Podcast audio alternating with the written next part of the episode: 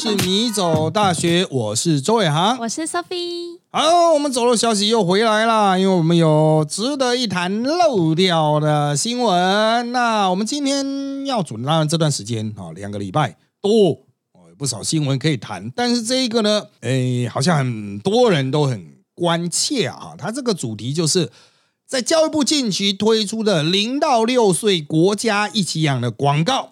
它的内容啊，涉及歧视多元休闲文化了哈，就买模型了哈，那引发各界强烈不满。那教育部除了下架影片，首先他有发稿道歉，然后呢，小编道歉，但是小编的道歉仍然不能止火，所以潘文忠也用个人账号道歉，一个欠道了三次。啊，到到这个是不是真的能够灭火呢？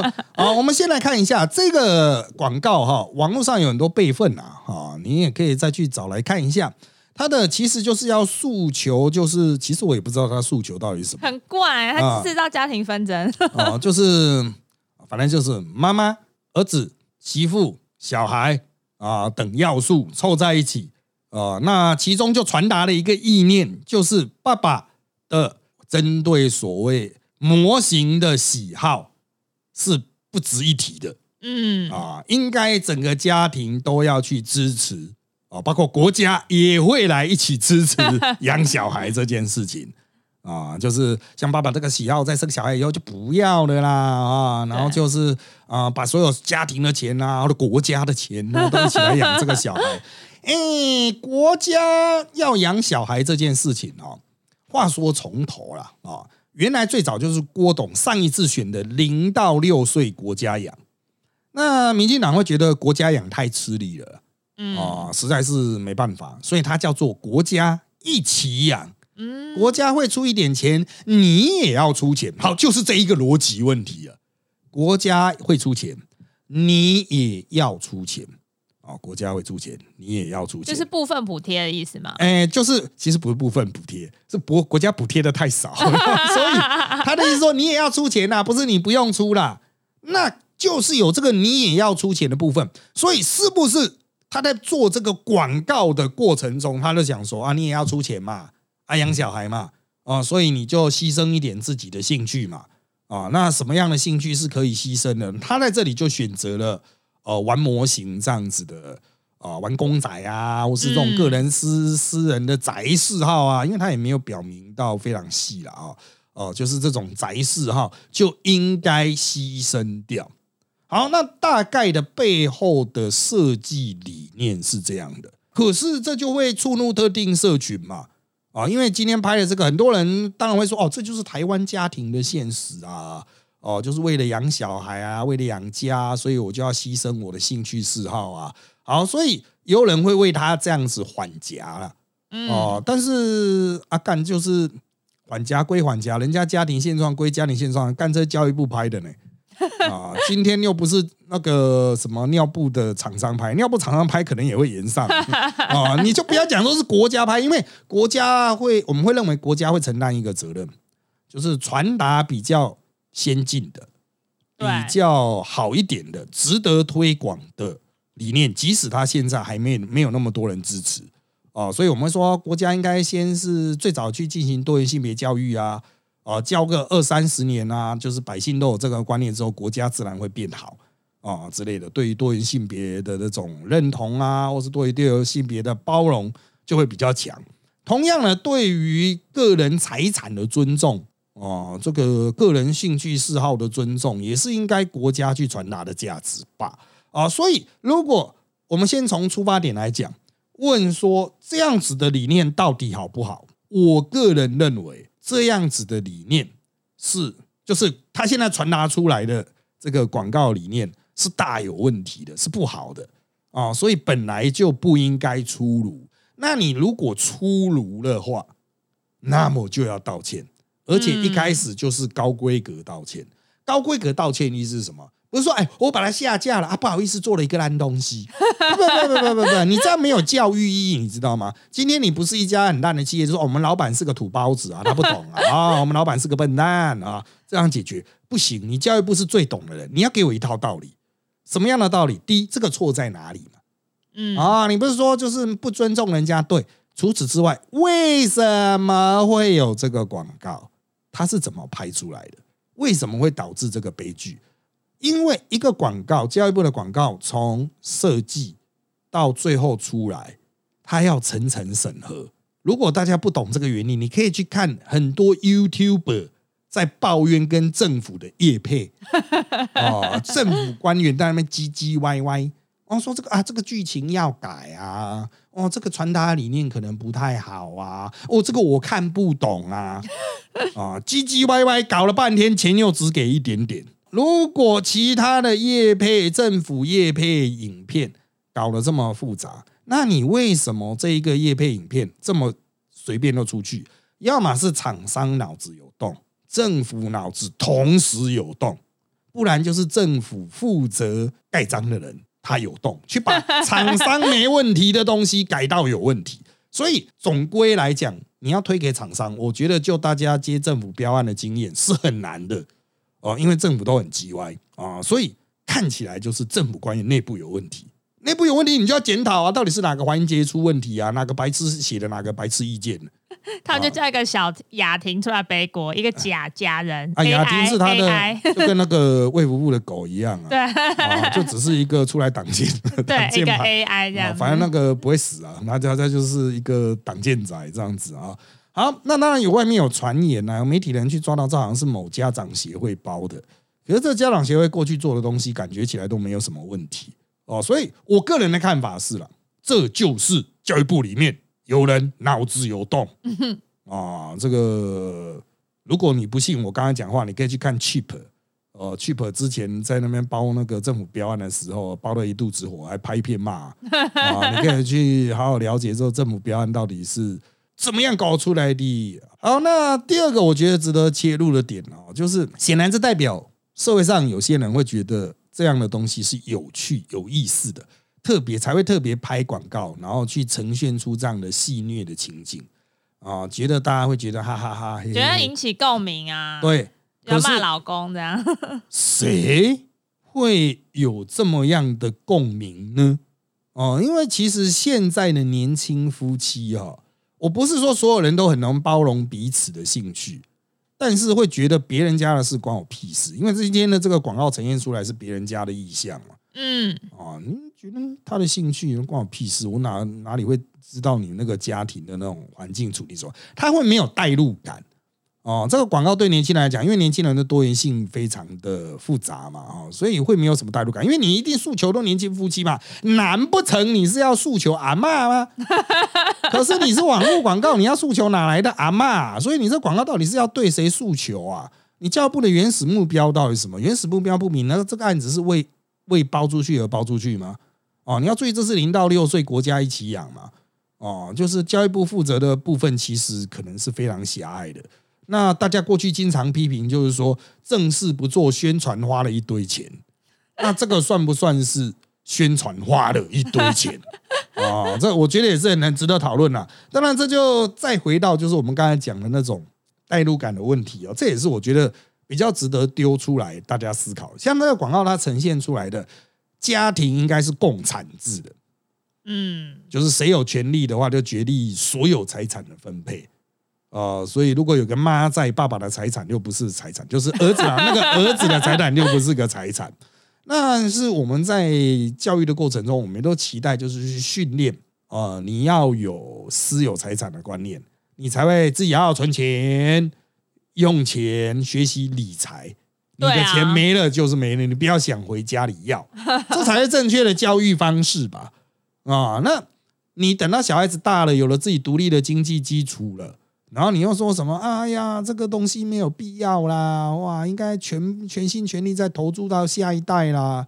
嗯，我是觉得这个里面还是有很多讨论的空间啊。我是不知道 Sophie 你自己怎么看？老师，我是觉得说这个。如果说是他这个广告让我觉得没有感受到尊重，就非常保险套广告。我们年轻人看到就会觉得说，哇，所以说我生的小孩就不能够拥有自己的喜好了？那我干嘛要生？不管我喜好是什么，我喜好是躺着看剧，因为我喜好是很狂热的，喜欢去跑山铁，那我就什么事情都要被擒了。我觉得这个广告太情勒感太重了。然后跟大家分享一下，以前我妈曾经不小心丢了我一个东西，就是我，然后我就暴怒，是他丢了我一个叫那个萧清扬，大家不知道认不认识，可能稍微比较冷门啦。可是他得过类似葛莱美奖的包装，就台湾之光。然后对我妈来讲，它就跟动漫的东西是一样的。对老人家来说，它就是一个放在那边有签名，可是没差，他又可以直接扔掉。他觉得占了家里的位置，他就不懂。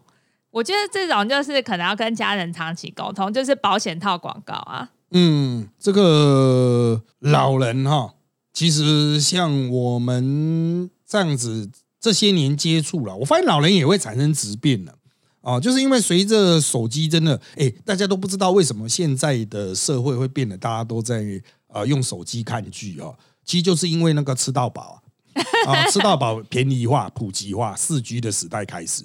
哦，因为开始出现那个什么三九九还是四九九哦，吃到饱，对，然后老人也都装了，装了就开始无限的看，然后老人就开始兴趣分叉了。以前老人的兴趣是很单一的，但是现在老人兴趣也分叉了，然后他们就是会受到他们自己的那种社群的影响，就产生一些呃稀奇古怪的兴趣。那这些稀奇古怪的兴趣，他也会非常的投入啊啊！这个我觉得能够体会年轻人各有各兴趣的老人。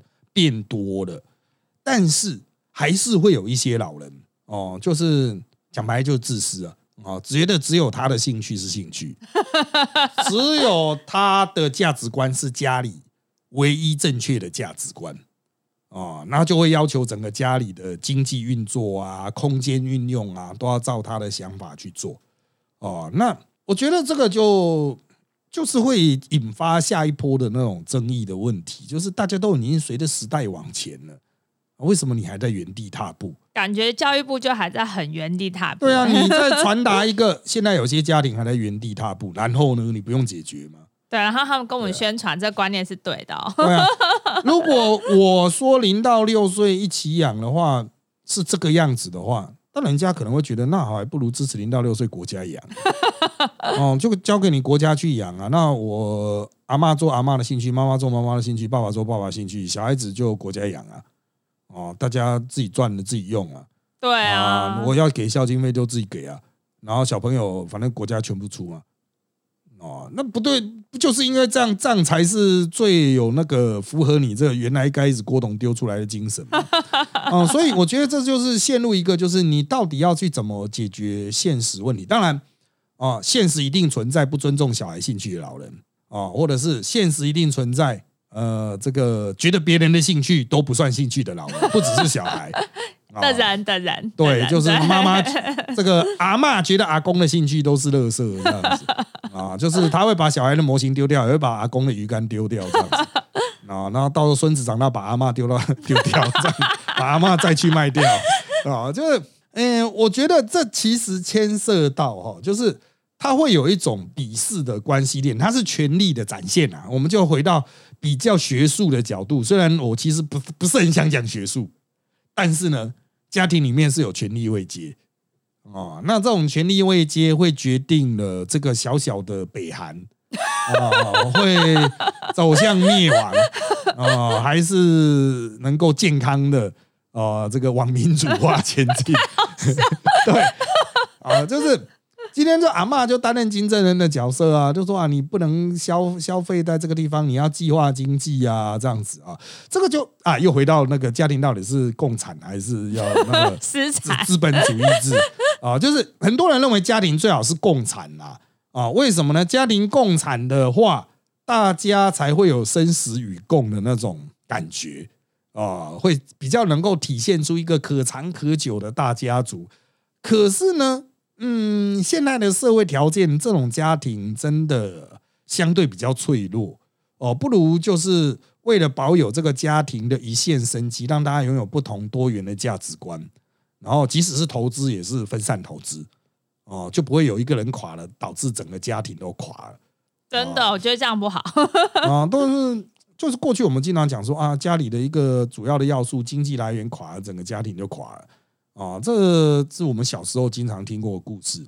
那到了现在，我们会觉得现在社会比起过去更加的复杂多元。其实你一个家庭也应该更加的复杂多元，大家持有不同的价值观啊，不同的想法，经常产生摩擦，就可以把可能将来发生的由外入侵家庭、由外对家庭施加压力，提早在家庭就先把它演习过一次。老师，我有问过我学姐啊，他们就说好像是因为他们也算是年轻夫妻啦，就是不如说大家一个人就是都贴一点，就是说老公可能赚比较多，那就是每个月按比例三分之一，那老婆的三分之一可能就比较少，然后大家一起出来就是支持这个家庭，不管是水电网络啊，还是什么呃房贷或者小朋友的钱，可是其他钱就大家自由运用。他们说，自从他们这样开始之后。大家回到家里就更开心啊，不会每次都抱着哀怨的心，然后去接小孩。每次大家就说哦，她老公喜欢，大家现在都蛮会假上班，就是假装上班，然后其实是从事私人兴趣。她可能去打球啊，干嘛？然后下午去接小孩，心情就超好。嗯，这个我觉得其实呃没有什么标准常模可以供各位参考了。很多人经常像我是学伦理学，很多人说哎，这个到底是怎么做才对？真的是要看你的家庭的实际状况，我们才能去提建议。那我们可以提供一些基本原则啊，比如呃，就是把他人当做目的，不要当做手段啊，不要去利用别人啊。人人都这样想，那当然社会你不用管共产私产期就会比较好 哦。就是你都是为别人而努力，而不是只想了自己。嗯啊，那你们说这样不就跟个人兴趣这种想法产生冲突吗？个人兴趣你也可以是否其他人啊？比如说我把我的兴趣发展到就是连其他人看了都会觉得哇哦，你这真棒哦，你这真不错。你基于这样的理由去推展你的个人兴趣的话，哦，这个我觉得会更容易获得家人或获得社会的认同，不会觉得说啊你都在乱花钱啊？为什么有一些个人兴趣之所以连兴趣同好圈都不认同，就会觉得说，嗯，这样子真的有点太过头了，对，太过头，浪费钱，或者是你做的这么烂，就不要一直在做了，哦，要不要换个兴趣啊？这好像不太值得哈。就是你，你就是一个兴趣的社团，总会有一个社群吧，比如说模型的社群啊，或什么的。他们会建提供另外一套在你家庭之外的价值观，嗯，有时候的确会跟家庭产生矛盾。可是连这个兴趣社团都不能够认同你，会觉得说你这不对，那么就真的应该思考一下哦，就是这个你现在所持的标准是不是有问题啊？那我讲一点比较专业的啊，啊，我的博士论文其实就是研究这个领域的，就是我们人的价值标准会有三个来源，第一个原生家庭，你的家族所。从小到大所教给你的，通常我们会称为社群传统哦，就是教给你的那些价值标准什么的。再来就是你离开家庭之后接触社会，在学校求学啊，或者是出去玩啊，或者是出去工作啊，你在整个社会历练你的个人的生命史、生命历史啊，我们一般的专有名词叫个人叙事，你自己的故事。那你在这个过程中，你也会获得一套价值观嘛？啊，就是在学校里面学到一些学学校教育的价值观，在社会大学里面，社会大学又教你一些价值观。好，那再来第三个价值的来源就是你所参与的社群啊，那就是我刚才讲，像那种兴趣社群啊，你可能自己有一个兴趣是做模型，你可能有兴趣是宅宅看动画啊，你有可能一个兴趣是看电影、影评欣赏，或者是你有兴趣就打球、运动啊什么的，那。那些社群它也会有一个道德标准，那怎么样去判断呢？当你从事这个兴趣的时候，你可以去看看这个社群，如果它是一个良性的社群，它会告诉你说，在我们的眼中什么是好的。那当他们说不好的时候，你不要轻易逃遁回你的家庭，说可是我妈妈说这样很好，这就是那种妈宝会被人痛干的原因啊。就是比如说爱情的部分是两人的关系嘛。那它应该是属于个人生命史，就我们刚才提到的第二种，它就跟原生家庭的价值观可能不见得是一样的，它是来自于个人，你必须要用个人的角度去审视这种关系。当也用个人生命史的标准跟你沟通互动的人跟你接触的时候，你却突然逃回个人家庭传统，那人家一定不爽啊！什么都要回去问你吗？啊，你是没有脑是不是？啊，你是不会自己判断是不是？啊，所以我们人都是在来回在这三种价值体系，就是个人原生家庭，我们实际所处的社会生活经验，还有就是你所参与的社群，我们会不断的来回。但是在什么样的环境，哦，就先用那个环境的标准先自我审视，然后再拉其他的标准来联合审视，最后面你就可以取得一个算是能够同时站稳三个的一个道德标准哦。这个是要你自己去思考的，要你自己去平衡。要平衡一下。对，所以不是说哦，标准答案就是妈妈讲的，哦，标准答案就是我们的这个公司老板说的。哦，或者标准答案就是啊，我参加的那个团体的教主说的，不要说是靠山说的啦。对啊，不都是别人说的，你必须要有你自己的一套看法哦。可是现在当代人通常都是来回犹豫啊，内心纠结。我觉得不好啊，我觉得不好。这个各位啊，哦，还是要这个稍微注意一下，就是道德责任这件事情是你要自己去给自己一个答案，不是说别人给你答案。就像教育部也没资格给你答案，你看他蠢成这样，他是能给你什么答案啊？啊，那就像那个广告里面的那个爸爸，他应该勇于争取啊！你怎么可以把这种东西拿去对啊，就乱弄我的东西呢？这样要我以后怎么教小孩？哦，以后小孩乱弄你的儿，那你的孙子乱弄你的东西的时候，你要怎么办？哦，这阿妈不要再煮饭，你煮饭很难吃。啊，怎么办？阿妈不要再煮这个，你说很营养，我吃起来像垃圾。啊，怎么办？啊，这个适度沟通、事前沟通啊，其实都是蛮重要。那当然，各位可以在自己内心里面先沟通啊，就用我刚刚的三重价值标准。好的，那我们还有一点时间，Sophie，你有什么想补充的啊哦新闻？最近比较火热的就是那个以巴战争。那刚好我在今天是礼拜一，录音时间礼拜一，然后我在礼拜五的时候，我一直都有跟我的教授保持联系。然后有一个女教授，她的亲戚是犹太人，然后因为之前老师在深夜直播的时候有跟大家解释过，其实犹太人或是你是以色列人，他们是看宗教。不一定，就是有可能是血缘，有可能是宗教，所以我们老师他不是犹太人，这样、他亲戚是。然后呃哦，我们老师他是外籍，就是他们都是双重或三重国籍。嗯然后这个他的亲戚说啊，就是我现在讲这，我有点怕被延上，可是我觉得这资讯可以分享给大家，嗯嗯嗯嗯因为有实际的以色列人，这个机会比较难得。他们是说，他们现在以色列的当地大多数的民众都觉得啊，十月七号巴勒斯坦的飞弹攻击，他们是很气，没有错，觉得哈马斯他们怎么可以这样？可是他们觉得铁工防御系统的漏洞很怪，他们觉得超怪，他们觉得说真的数量大，我们就挡不下来嘛？因为他们其实在这个风波，就是以巴战争真正大爆发十月这之前，他们的总理以色列总理纳坦雅胡。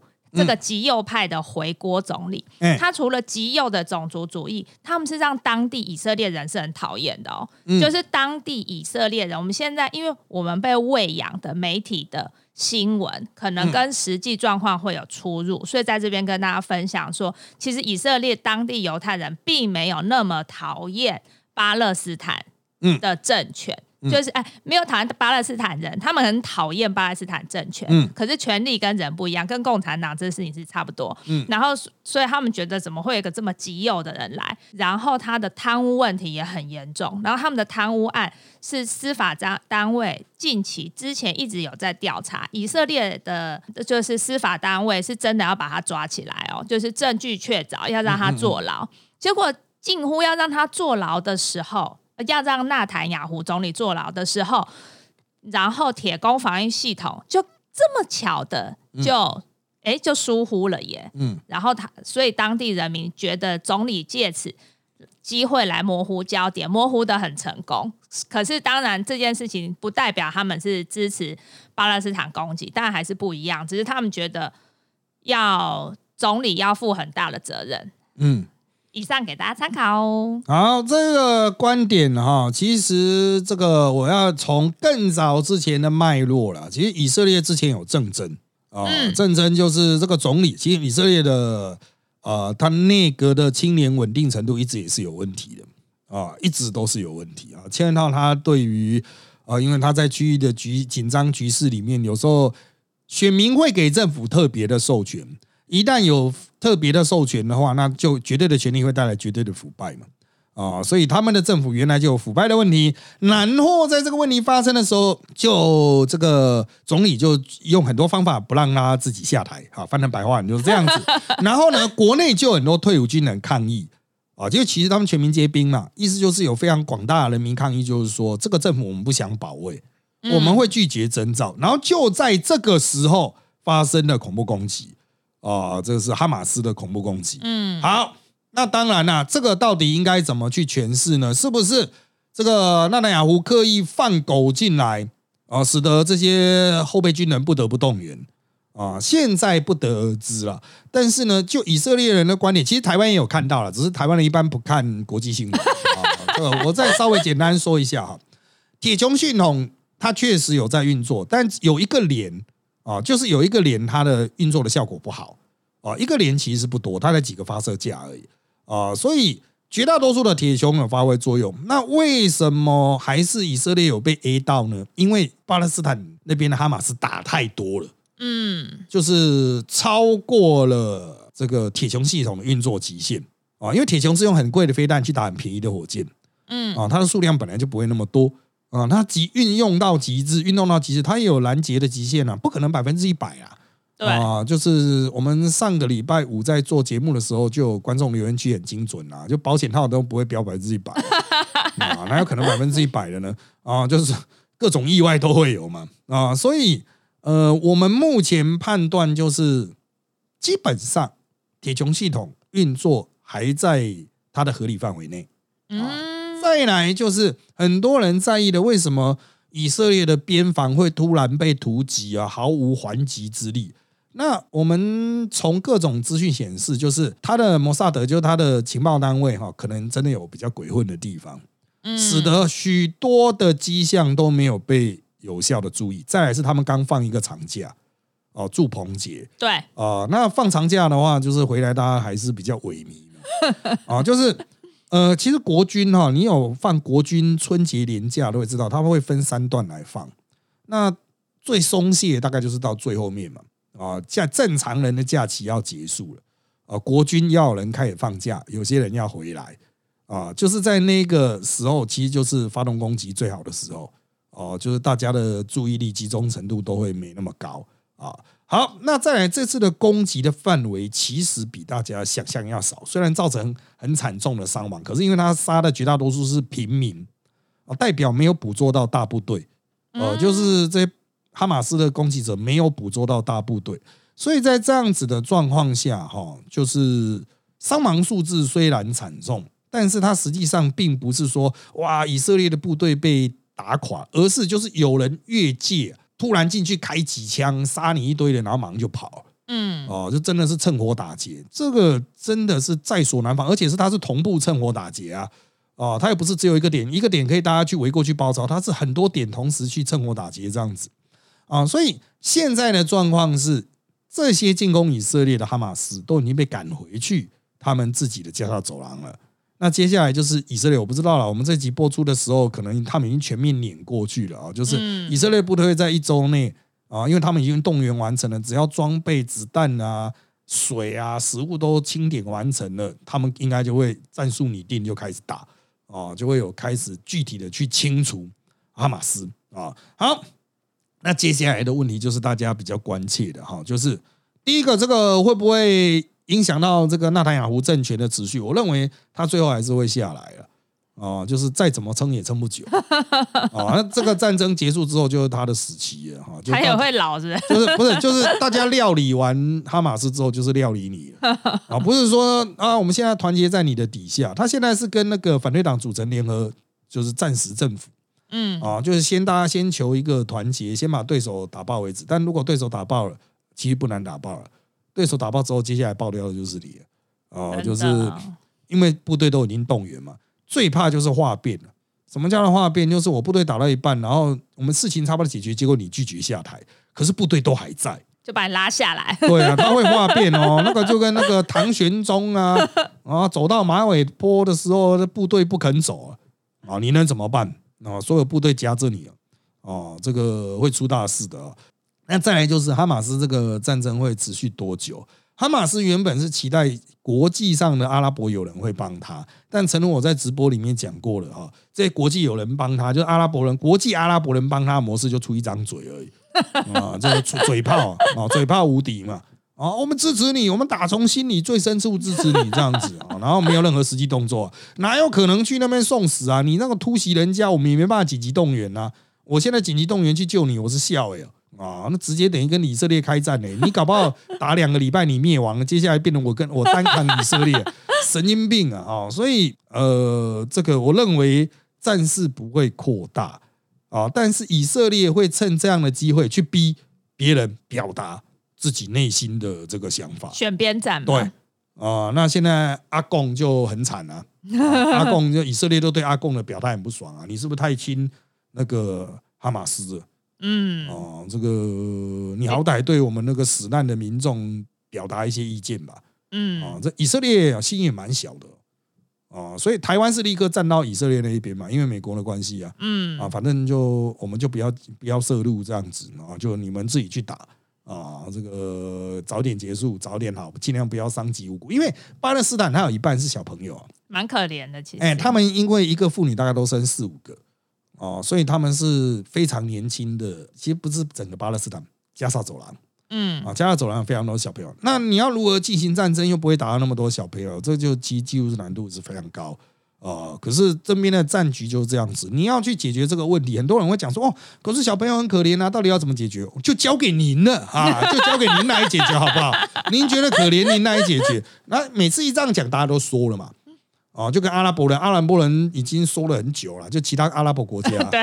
啊，每次都说啊，就交给你，那马上就说了啊，这些家伙混蛋啊，你只是现在去体验当一次混蛋而已啊，啊，就是这边的问题，其实从一九四七年以来就一直持续七几年了，好几代了，仇恨也是好几代，问题也是好几代，那真正的解决办法哈，这个一样要透过多方协调，力学展现，那。可以注意，以色列占领区有两块，一个是约旦河西岸，另外一个就是加拉走廊啊。那加拉走廊现在这边正在打，那约旦河西岸是相对比较宁静和平了哦。这是因为他们的执政党不太一样，嗯啊，它是有两个不同的执政党。那我个人的看法是，最后面这两区可能会分割出来处理哦，看这个加拉走廊会不会要再成立一个独立的自治政府，还是怎么样。虽然一直有人认为，就巴勒斯坦就是这两块要成为一个国家，那的确在联合国上，它就是一个不被当成是国家的国家，跟台湾很像。嗯，啊，那他们也可以参加国际赛事啊什么的，就大家慢慢让他们这个有一些国际的曝光，这都是在阿拉伯国家的努力、嘴炮之下，还有中共的支持之下而成真的。因为中国是支持巴勒斯坦建国的，嗯，啊，只是以色列和美国不肯。好，那这个的战争的后事哈。哦，应该就是看美国的介入的程度，美国怎么样去介入，然后美国怎么样去影响战争发展的轴线。目前看来啊，哈马斯在以色列的第一波空袭和进攻啊，因为我们是礼拜一录的哈，我们不知道礼拜四的状况是怎么样，但是在第一波的这个交战之后，看起来有点被碾压，哎，就是几个主要的领袖被干掉了，对，就是碾压。然后以色列的部队真的进去之后。也不见得他们是杀人，他们可能是抓人，因为部队数量很够。嗯，啊，他如果动员三十万，至少有十几万的部队可以进去。十几万人要抓十几，要抓人是很容易的。哦，因为他们可能也没想到以色列会一下动员这么多的部队。他们真的很多人，我那个老师的亲戚他是就是外国籍的嘛，他们好几重国籍，他也是说他要回去帮忙，就是打仗，就是大家都要回去打仗。对，那 其实台湾比较少在国外的侨民啊。就是有啦，但是因为其实国外经济也不好，很多台湾人现在都回来，呃，所以很多人都问台湾打仗的时候会不会动员不到人哈？我们第一波八万，第二波十二万哦，动员了哦，第一个礼拜应该是前两个礼拜八万，第二个礼拜可以到十二万，再多下去会没有地方住了，嗯啊，所以不知道再动下去要怎么办。但是最大动员哈，跟大家报告一样，一两百万绝对没有问题。哦，就是还没有除役的，哦，动员起来一两百万是没有问题的哦，可是没有那么多枪。呃，对我刚才在想这件事，也没有那么多衣服，也没有那么多地方给人住，所以当你一直说，哎，大家到底要不要回来打战呢？没有枪啊，也没有子弹的，没有房子，没有衣服啦，你叫一堆人穿个短裤在那边走来走去是怎样？都没有东西呀。哦，所以呃，那呢，有人又会说，要么学以色列啊，大家都在家里有军服啊，怎么样？可以啊，有钱就可以啊，这个伟大的任务就交给你来做好不好？啊，我们现在呢，就是考量我们的现实需求，还有我们现实能力，就有这样子的编制了。不打战也不是说人要无限多了。